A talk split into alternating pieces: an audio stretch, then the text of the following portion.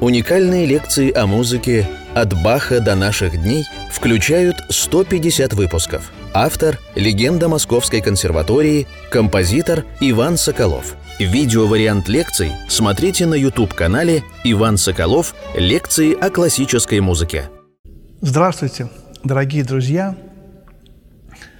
С вами Иван Глебович Соколов, и я начинаю 49-ю лекцию из цикла «Композитор Иван Соколов о музыке».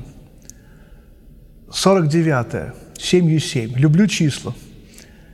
Э, в 1849 году скончался великий композитор Фредерик Шопен, к музыке которого мы сейчас и приступим. Но прежде чем мы это сделаем, э, я хочу добавить к предыдущей лекции, в которой я, собственно говоря, почти ничего не говорил, а только играл сонату Шуберта «Си бемоль мажор». Вначале было минут пять такой словесных, потом была соната. И э, я подумал, мне подсказали друзья, а может быть, имеет смысл рассказать о сонате вообще, о форме сонаты – об истории сонаты.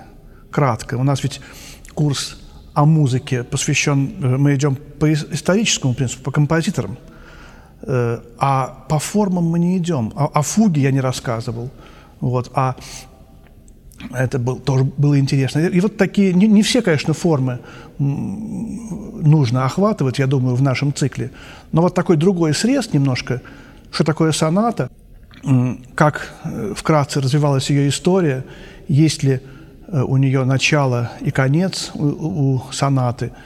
Э, вот эта тема интересна, и у нас возникла мысль посвятить этой теме, ну, может быть, даже не одну, а несколько лекций.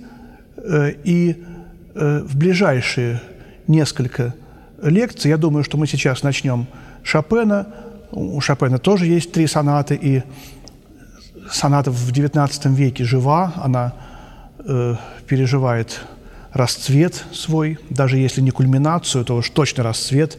Бетховен, конечно, как то, что для Баха фуга, для Бетховена соната, но и после Бетховена были написаны гениальные сонаты. Есть мнение, что соната завершилась сонатами Прокофьева не, неизвестно. Вот. Может быть, это действительно последние великие сонаты, но и после Прокофьева писались прекрасные произведения в этой сонатной форме. Поэтому мы эту тему затронем в одной из ближайших лекций, которая так и будет называться «История сонаты» или что-то в этом духе. А сегодня, сейчас, в 49-й нашей лекции мы поговорим о совершенно уникальном тоже вот явлении в музыке Шопене. И опять же, прежде чем мы перейдем к этой большой теме, э, я скажу, что мы пропускаем Мендельсона и Шумана. Жалко. Вот. Э, это композиторы величайшие. И просто они вот не входят в орбиту вот композиторов, которыми я занимался в моей жизни. Еще один ну, доказательство субъективности этого цикла. Мендельсон, э, ну, Вебера, конечно, мы пропускаем еще, у которого есть прекрасные фортепианные сонаты и другие пьесы. Вот. Мендельсон, о нем можно говорить много, но я э, сознательно не говорю, потому что здесь я ученик – я люблю его, я постигаю его, я рад знакомству с ним, но э, как-то прошло мимо меня эта гениальная фигура, и я ее только постигаю. Постигну ли, не знаю. Шуман тоже. Сколько гениальных интерпретаторов есть его музыки. Сафроницкий, Рихтер, многие другие. Как-то вот я играю, слушаю ее, очень люблю слушать, но как-то пальцами почти ничего не играл – вот. И поэтому мы по касательной пропускаем эти две темы. А Шопен, родившийся в 10 году, там же, тогда же, когда и Шуман, и на год всего позже Мендельсона, вот такой как бы сгусток, взрыв композиторов, романтиков, которые рождаются. В одиннадцатом году родится Лист, в десятом Шопен Шуман, в девятом Мендельсон, в тринадцатом Вагнер. Такой как бы взрыв романтических гениев. И для меня он как-то вот именно для меня важен тем, что он э, родился чуть-чуть восточнее, чем другие те вот гении Шуберт, Бетховен, Мендельсон, Шуман. Он не русский, он поляк, но Польша, она, так сказать, чуть-чуть восточнее, чем Германия находится в Европе. И это очень важно. И хотя он э, формально принадлежал к э, русскому, российскому государству, у него был российский паспорт, конечно, все знают, что он жил в Польше, которая являлась частью Российской империи. И интересно, говорил ли он по-русски? Я думаю, немножко говорил, но думаю, что он неохотно это делал, а тем более уже будучи в Париже. Он поехал на гастроли, и он не, не убегал от э, восстания, которое было кроваво, зверски подавлено в 30 году. Э, он оказался случайно за границей, и он не стал возвращаться обратно к себе домой. И с 30 по 49 год, 20 лет он прожил в Париже, периодически выезжая в Англию, на, на Майорку. И очень рано, тоже в 39 лет, умер. Как многие романтические композиторы Шуман, Шуберт, Мендельсон. Сильвестров говорил, его спрашивали, Валентин Васильевич, вы романтик? Нет, я уже пережил возраст, в котором умирают композиторы-романтики. Я не романтик. Забавный ответ, хотя Лист, Брамс и э, Вагнер немножко подольше прожили, но вот какая-то в нем есть э, меланхолия восточная в Шопене, что-то родное, что-то очень личное. Если мы читаем его письма, то он, вот и в Чайковском то же самое есть, он говорит нам доверительно, он как-то ближе к нам, чем, э, например, Бетховен. Бетховен стоит на пьедестале в своей музыке. Шуберт все-таки ближе, чем Бетховен – но Шопен еще ближе. Вот это... Потом у него у Шопена есть совершенно непостижимость какая-то в его гении. Он ничего не писал для э, оркестра. Его оркестр только аккомпанирующую функцию выполняет. Два фортепианных концерта, небольшие пьесы для фортепиано с оркестром. У него есть несколько камерных сочинений, даже не несколько, а два, трио фортепианное и виолончельная соната, и несколько песен, около двадцати. Вот, собственно, и все. А самое гениальное – это фортепианная музыка. Три сонаты, которые как бы являются как бы симфониями для фортепиано. И вся эта фортепианная музыка не так уж много, если сравнивать с Бетховеном. Она перевешивает по грандиозному содержанию, по какой-то невероятной глубине, невероятной э, насыщенности. Она перевешивает огромное количество опусов, которые написаны его современниками, и перевешивает вот это вот как бы, так сказать, гигантоманию оркестровую, которая в то время начинала развиваться. Уже после французской революции появились эти огромные составы, которые на улицах играли – я ничего плохого не хочу сказать про музыку Берлиоза, но как-то вот глубина, направленность Шопена на э, самого себя, вглубь.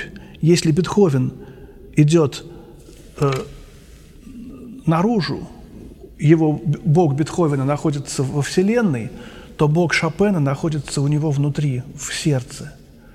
И Шопен идет к нему как бы более коротким путем, в кавычках. Может быть, там, там нет уже, так сказать, сантиметров или километров в, в, в этом пути. Но Шопен интроверт и как человек, и в музыке особенно. Хотя у него есть тоже э, мужественные, величественные произведения. Прокофьев говорил, Сергей Сергеевич, о Шопене. Когда я был маленький и не знал музыки Шопена, он мне казался слащавым и сентиментальным. Я говорил родителям, Шопена не люблю, это шелковица, шелковка, дерево с такими белыми ягодками, э, тутовое дерево называется, которые по вкусу приторные такие немножко. Вот.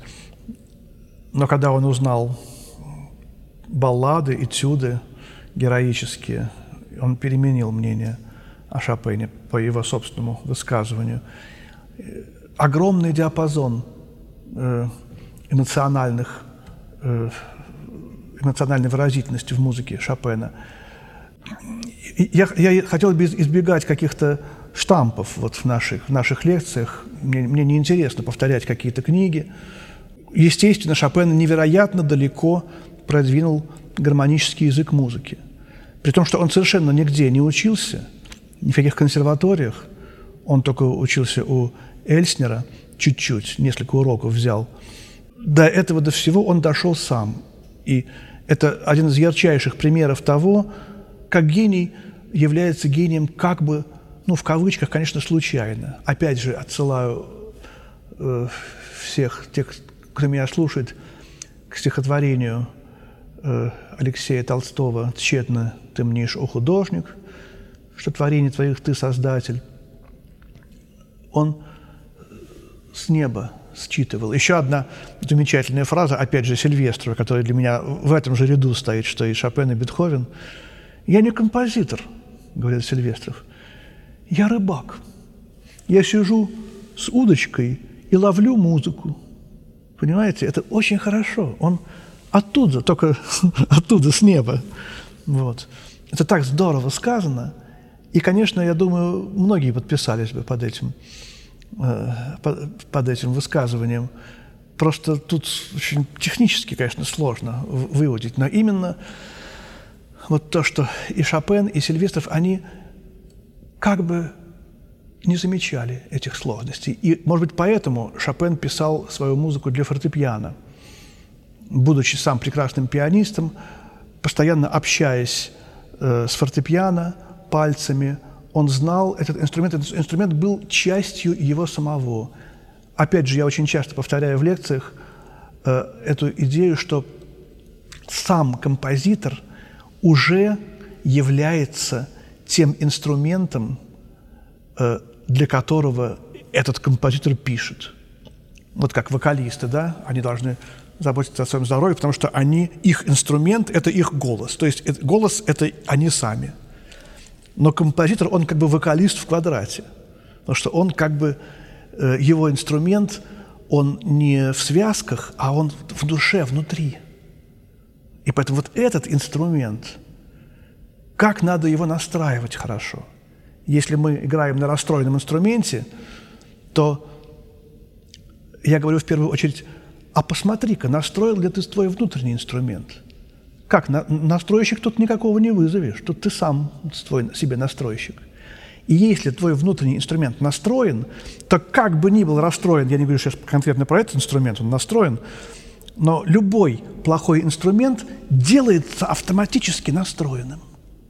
Потому что мы чувствуем, что вся эта как бы расстроенность, она нивелируется тем, что мы играем э, на хорошо настроенных душевных струнах. Вот поэты очень часто сравнивают, э, сравнивают душу э, свою поэтическую с арфой. Вот. Э, есть и напев, заглушенный и юный, в напряженной затронет тиши, усыпленные жизнью струны, напряженные, как арфа души. Я не совсем точно процитировал, это, это четверостишье Блока. Но здесь, конечно, напряженный, как арфа души. Вот эти слова. Душа – это арфа. И такая же арфа была у Шопена настроена невероятно тонко. И вот эта его болезненность, мы знаем, что он умер от чехотки, от туберкулеза, и вообще всю жизнь очень болел. Эта болезненность, она э, проявлялась в внешней, так сказать, внешней стороне, с тем, что он был совершенно таким небожителем. Есть потрясающая история о том, как он скрывался от э, посетителей. Тогда не было телефонов, все осаждали, желающие познакомиться с Шопеном, осаждали его квартиру. Как тогда вообще от визитеров было спастись, которые мешали сочинять? А такой человек, как Шопен, он сочиняет не только, когда он сидит за роялем, он сочиняет, когда он спит, когда он ест, когда он смотрит в окно или пишет письма домой. И вот один русский писатель приехал в Париж, он, он же был и музыкантом прекрасным, познакомил, чтобы познакомиться с Листом и Шопеном. Он познакомился с Листом, Лист был открытый человек, и, и тут же подружился с ним. И спросил у Листа, не может ли он помочь ему познакомиться с Шопеном, потому что Лист сдружил с Шопеном. Лист тут же достал визитную карточку, написал на визитной карточке «Дорогой Шопен, прими этого человека так же, как, как, как ты принял бы меня, твой лист». И отдал этому писателю. Вот, он, сейчас почему-то не, не вспоминаю фамилию, фамилия немецкая, но он писал по-русски романы. Вот. Он пришел э, домой к Шопену, висела табличка «Шопена нет в Париже». Он позвонил, открыл слуга, сказал, что Шопена нет в Париже. Тот дал ему визитную карточку. Через пять минут появился Шопен и значит, сказал, ну что, Лист, Лист вам объяснил все, как надо со мной разговаривать, так, с улыбкой.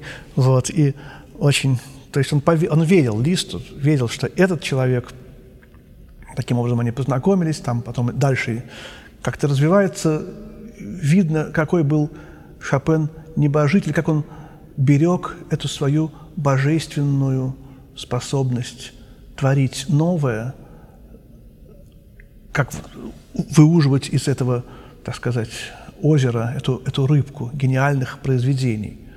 А ведь он очень много сделал на самом деле за это короткое время. Это его трагичность одиночество, таинственность и непостижимость. Вот опять же я сбиваюсь на штампы, но все равно эти слова необходимо сказать. Потому что Шопен для каждого свой. Для каждого пианиста, который играет Шопена, это как бы, знаете, вот друг какой-то, тайный, сокровенный, старший товарищ, с которым он общается – не в те минуты, когда он вот скучая пьет кофе и хочет поскорее уйти к роялю, а с которым он общается в те минуты, когда он сидит за роялем и когда на него не сходит вдохновение. Вот тут я должен сказать, что невероятно важно понять, что мы общаемся с гениями в лучшие минуты их жизни. И когда веселая тоже история, как пришли к Пушкину два кишиневских обывателя, чтобы посмотреть на гениального русского поэта, когда он был в ссылке в Кишиневе. Они позвонили в двери, тоже как-то там денщик э, сказал, что барин к вам пришли. Пушкин вышел к ним халате, держа в руках стакан красного вина. «Вам чего?» – сказал Пушкин. «Мы пришли на вас посмотреть. Вы гениальный поэт», — сказали робко и вежливо эти люди. Пушкин сказал, ну, посмотрели и будет. И ушел. Такая вот, конечно, невежливая, но, в общем, что-то такое в этом есть. Гораздо важнее было для этих людей прочесть стихотворение и посмотреть на поэта через его стихи а потом уже думать вот о сочетании. Хотя, конечно, эти вещи тоже важны. Другой, в, друг, в другом месте Пушкин очень внимательно говорит о том, что надо изучать гениев во всех их проявлениях. Надо сохранять записки, э, которые гении пишут. Там, я не знаю, там какие-то счета, какие-то справки. Любое слово, любой знак на этой земле помогает понять душу гения. И это тоже верно. Эта парадоксальность, э, так мы о Пушкине заговорили, вдруг вот, не, не так уж далеко они друг от друга расположены. Шопен, конечно, наверное, первый чистый романтик. Если у Шуберта все-таки еще слышны какие-то отголоски классических э, построений бетховенских, то э, вот э, у Шопена только в самых-самых ранних сочинениях, может быть, в первой фортепианной сонате, опус 4, которую он написал в 17 лет, есть что-то бетховенское, шубертовское. Ну вот, вот вальс ранний.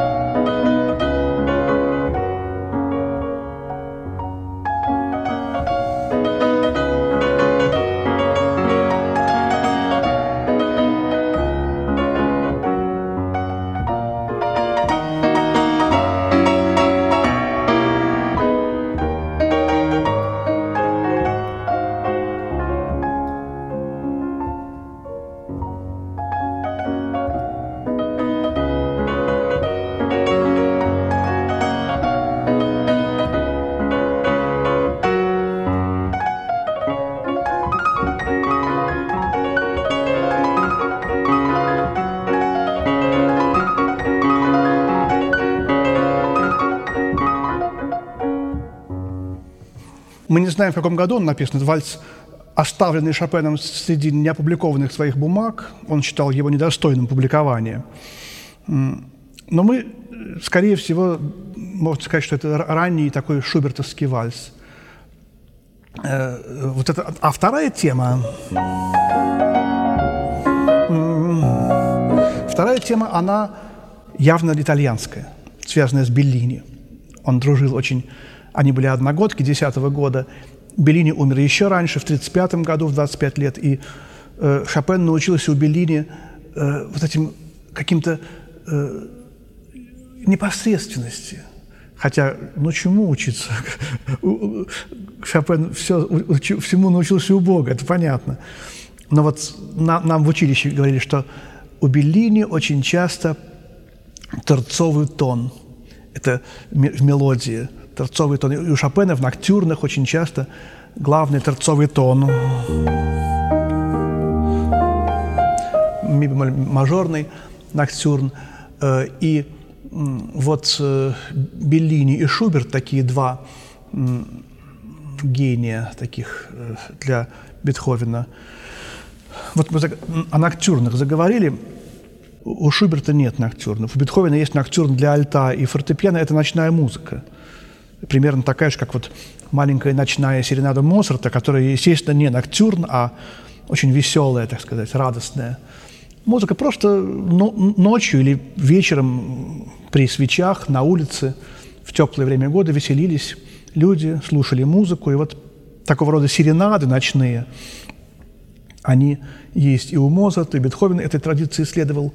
А ноктюрны Шопена – это уже э, погружение в собственную душу.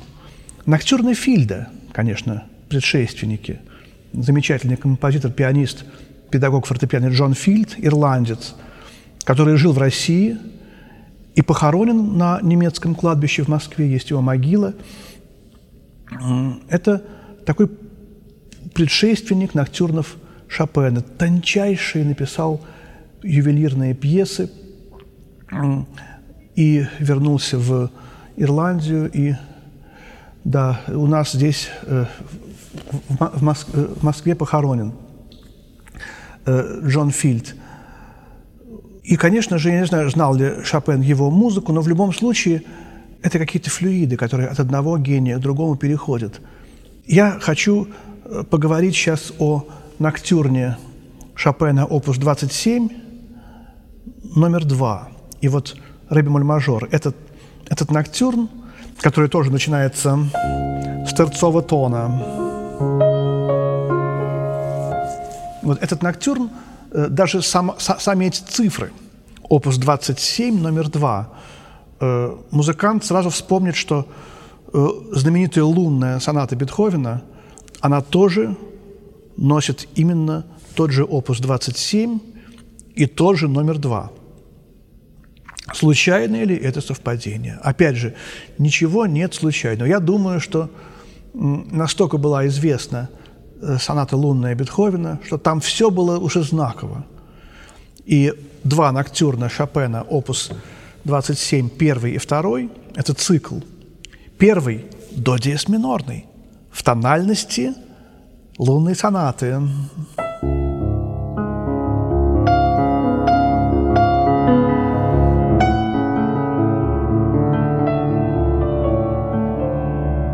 Вот этот ноктюрн, а второй в, в одноименном мажоре. И все-таки это не может быть случайным.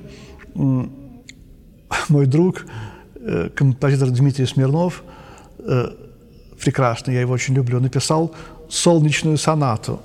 Она начинается так. Как лунная, только в мажоре, и там рэббемоль мажор. Не знаю, думал ли он об этом, но это такой уже юмор 20-21 веков. По-моему, написано соната в начале 21 века. Э, и здесь э, приходят такие мысли уже в, у нас в 21 веке людям, что все-таки Шопен себя и с Бетховеном тоже рифмовал. Безусловно, есть у него. Как, как может, может не быть Бетховен с Кого, у Шопена, который боготворил Бетховена. Мы знаем, что когда он приехал в Париж, и в первые годы ему нужно было играть концерты из не только своей, он еще не был известен как композитор достаточно, изве, достаточно э, сильно, а он играл чужую музыку. И вот что он играл? Он играл сонату Бетховена с похоронным маршем, 12-ю сонату с похоронным маршем. И любопытно, что в этой сонате 12 тоже есть сходство с лунной сонатой, которая по номеру, она 14 она буквально тут же, 12 это 26-й опус, предыдущий. Он играл э, ля минорную сонату Моцарта, вот эту. И там, и там этот ритм потрясающий. И все сразу вспоминают, все сразу вспоминают знаменитый похоронный марш Шопена, самое, наверное, известное сочинение не только Шопена, но и вообще классическое. К Элизе только еще, наверное, более известное. Вот. И понятно, откуда эти, эти идеи рождались, и понятно, как для Шопена все это было важным. Вот эта идея, даже Бетховен в творчестве Шопена играл огромную, огромную, огромную роль. И вот этот торцовый тон, с которого начинается ноктюрн.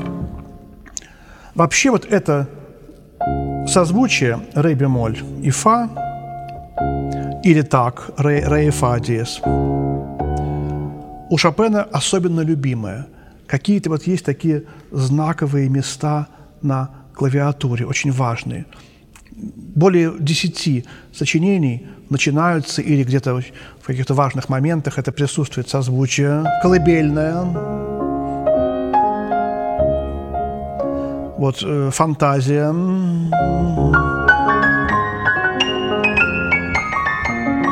э, побочная партия фантазии, э, этюд, ре мажорный 20, 20 и вальс такой есть у него. Есть побочная партия третьей сонаты и так далее, и так далее. Может, желающие могут составить коллекцию из... Вот он особенно любил скерца, второе скерце и так далее, и так далее. Что-то я еще забыл. Прелюдия. 15-я рыбмаль мажорная. И вот Ноктюрн как некое э, зеркало души. Вроде э, ночной пейзаж, вроде какие-то тени. Шопен с Тютчевым очень хорошо корреспондирует. Э, но на самом деле это душа художника. Вот. Здесь уже непонятно, то ли это листья, шуршащие во тьме, ручеек какой-то где-то неслышно журчащий – голоса каких-то поющих двух девушек прекрасных вдали. То ли это то, что происходит в таинственном духовном мире гения. Вот это непонятно. И тут мы обращаемся вот к этому инструменту, к роялю, который, опять же, с одной стороны, является инструментом, а с другой стороны, мы можем понять, э, если я сказал только что, что рояль – это как бы Шопен – вот мы можем понять Шопена по тому, как устроен рояль, так, так же точно устроена и душа Шопена. Она была инструментом. И вот тут э, этот обертоновый звукоряд. Вот видите, октава, потом квинта, кварта и пятый обертон терция. Вот она. Пятый обертон. Или на октаву выше взятый потому что этот звук, он уже звучит очень тихо, когда мы берем громко бас. Но мы не слышим, э, заглушается басом. Вот, и это, это фа, оно просвечивается, оно выс, высвечивается очень тихо. И поэтому мы как бы хотим этот звук услышать. Вот есть э, такая тоже моя идея, я никому ее не высказывал никогда – есть такая в гармонии э, золотая секвенция. Вот, например, там, я не знаю,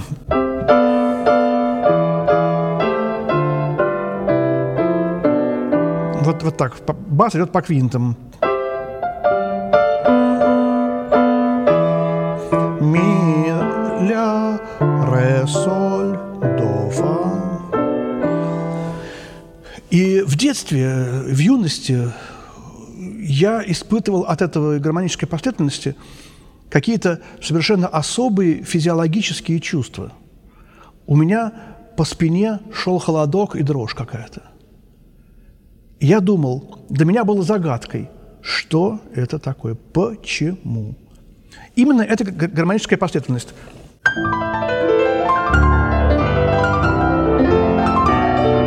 Вот из первой этюда Шопена кусочек.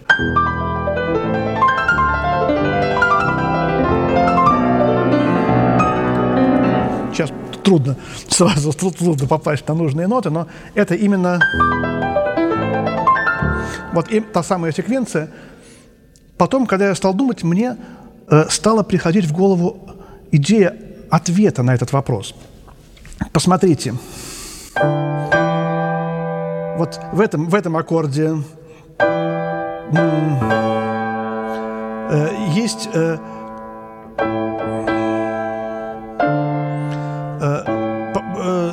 попытка разрешения в доминант септаккорде. Ля хочет стать ре. Нужна тоника. Вот эта секунда, э это септима, диссонанс, соль. Она должна стать консонансом. И вот она разрешается. Вот. А уже когда здесь возникает басу ре, то мы уже слышим до. И поэтому мы его не слышим, но это седьмой обертон. И поэтому оно уже присутствует как бы. И это до разрешается в си. Но тут же появляется этот диссонанс. То есть как бы цепочка каких-то аккордов, которые хочется услышать. Цепочка э, напряжений и разрешений. Вот. Э, и здесь э, я подхожу к вот вопросу того, как гармонично фортепиано у Шопена. Вот мы потом еще поговорим обязательно не сегодня, в следующий раз о 23-й прелюдии фа-мажорной Шопена, которая заканчивается на, на доминант септаккорде. Вот последний аккорд, который до Шопена обязательно должен быть, был быть тоникой. Вот если мы не знаем, какая тональность, надо посмотреть последний аккорд, и в последнем аккорде будет, будет понятно, это фа-мажор. А фа-мажор – это трезвучие – фа, ля, до. Так вот, Шопен был первым, кто закончил сочинение, лю, любое, какое бы то ни было, на диссонирующем аккорде, на доминант септаккорде. И поставил еще акцент на этом ми бемоле. Опять же, он услышал, этот ми бемоль проявился. Он услышал в этом и должен был его взять, материализовать, этот витающий в этой ауре фортепиано э, звук. И есть такое понятие в современной музыке – структурализм. Вот, вот именно это как раз структура обертонового звукоряда – это то, что фра- французские музыканты взяли у Шопена. Шопен как бы является первым структуралистом, можно так сказать, с оговорками, с большим, большой допущением сказать, потому что его мышление основано на внутреннем слышании едва слышимых обертонов, не существующих, так сказать, в реальном бытии сочинения, а существующих только вот в каком-то вот в какой-то ауре. Вот мы разговариваем с вами, есть какие-то мистические голоса, какие-то люди, ангелы, какие-то души, которые нас слушают вместе с, с нами. Есть радиоволны, огромное количество информации вокруг нас, которую мы не можем воспринять. Вот все это в романтической музыке, в Шопене, в музыке Шопена как-то проявляется. И в этом его мистичность, и в этом мистичность его ноктюрна, Рэби Мальмажор, который я сейчас сыграю.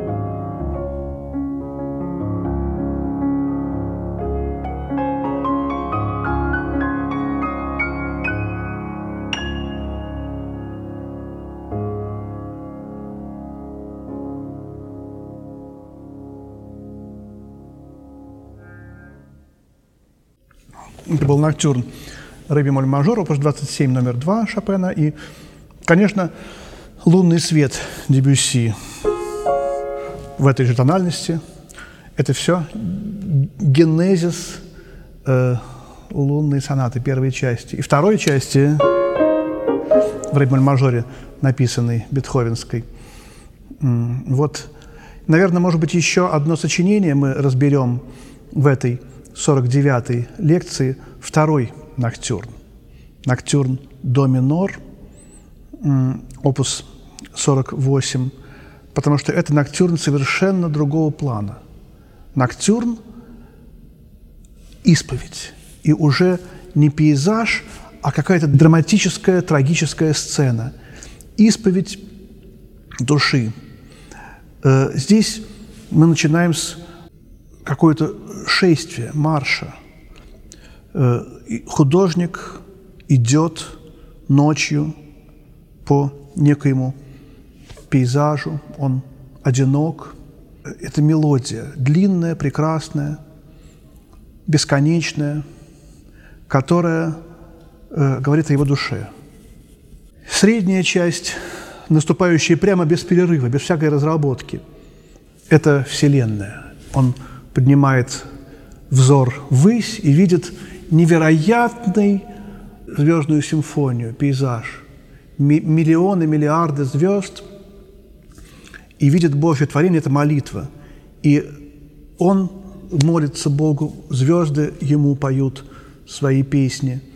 Гениальная картина красоты мироздания. Тут, конечно, не только звезды, тут вообще все чувства. И вдруг в эти звезды невероятно медленно и постепенно начинает вкрапливаться гром. В этой темной э, черноте неба, на которой звезды, появляются эти звуки.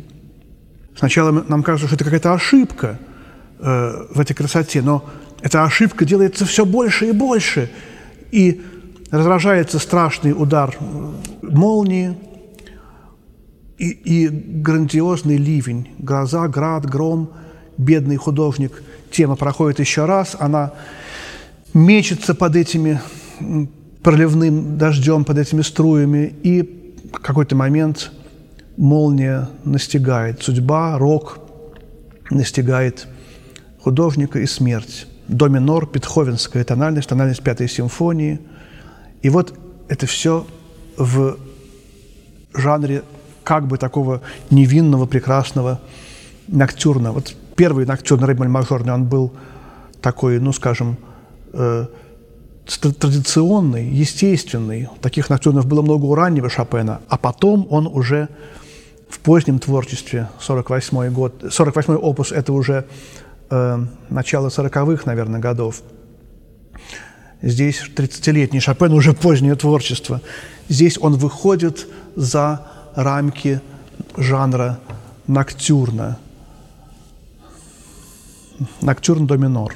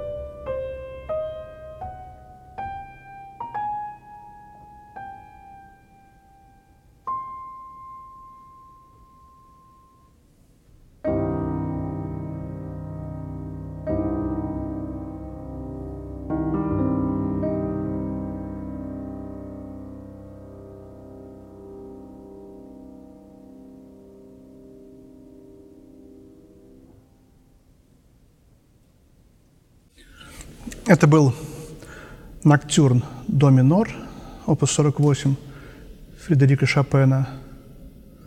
Вы услышали ту, ту трель в точке золотого сечения, конечно же. Трель, которая из шубертовской сонаты Б-дурной была взята.